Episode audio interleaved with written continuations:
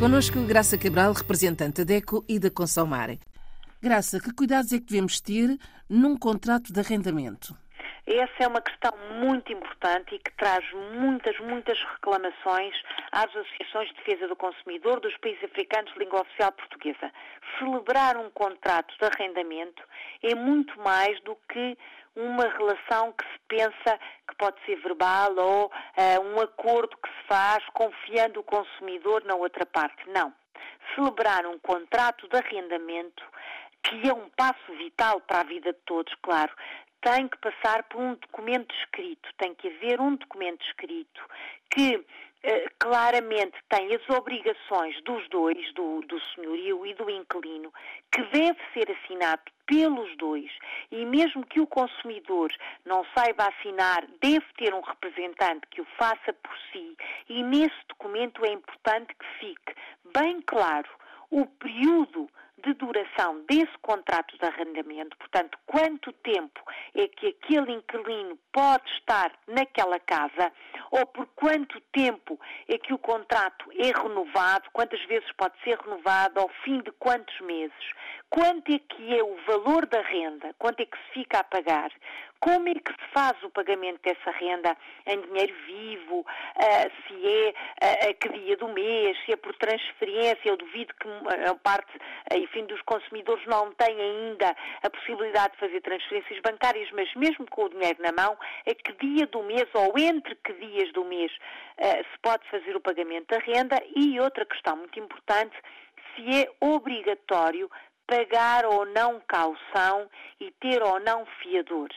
A questão das calções é uma questão muito problemática em muitos países africanos de língua portuguesa, nomeadamente em Cabo Verde e em Angola. Portanto, exige-se ao inquilino, ao consumidor que vai arrendar aquela casa, que pague adiantadamente dois ou três meses. E o consumidor que quer, obviamente, ter aquele arrendamento, paga mas não tem nenhum documento que comprove que já pagou adiantado aqueles meses e continua a pagar a renda todos os meses e fica lá três, dois, três meses de calção que nunca mais vai ver, porque não tem um documento consigo. Este tipo de obrigação do inquilino tem de estar claramente escrito no contrato e o consumidor que pode ter falta de informação, pode ter alguma dificuldade até em um, ehm, compreender toda a linguagem, porque normalmente, claro que se aproveitam, não é, enfim, uh, para fazer documentos com linguagem mais complicada, com palavras mais técnicas, o consumidor pode e deve pedir ajuda. Pedir ajuda a uma associação de defesa do consumidor, uh, enfim, à Câmara Municipal, à Junta de Freguesia, alguém que, que seja mais preparado para ajudar a ler claramente o que ali está pagar antecipadamente, por exemplo, a calção é uma questão muito complicada e muitas vezes pedem a calção, o valor de calção correspondente a três meses de renda. Isso é muito dinheiro.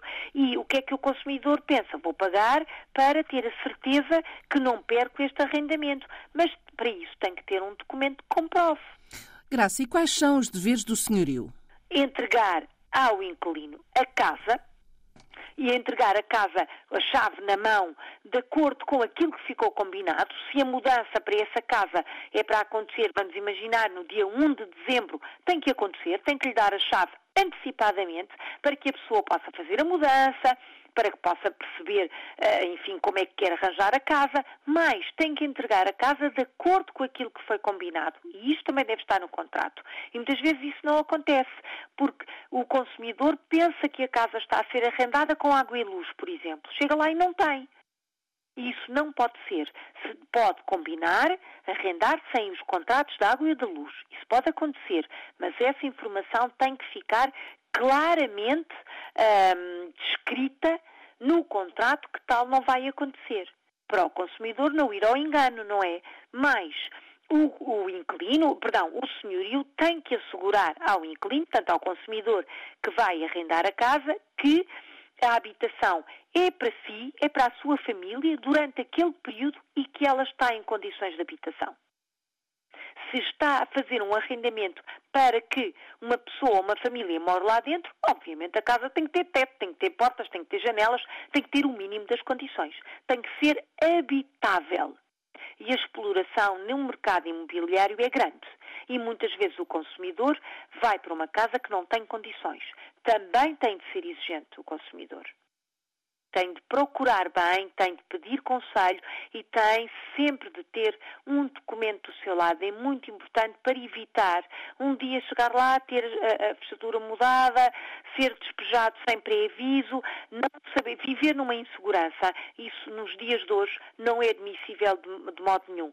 Celebrar um contrato de arrendamento é realmente um ato muito sério e que obriga a que o consumidor seja cauteloso e tenha informação. Não, já não é um contrato só de confiança e de aperto de mão, é mais. Olhe por si, novo espaço dedicado aos direitos do consumidor em África e em Portugal. Coloque as suas dúvidas enviando o e-mail para o correio eletrónico olheporsi.rtp.pt e ouça as respostas na RDP África à segunda-feira, depois da uma da tarde. Olhe por si. Uma parceria RDP África, Associação DECO, com Isabel Flora e Graça Cabral.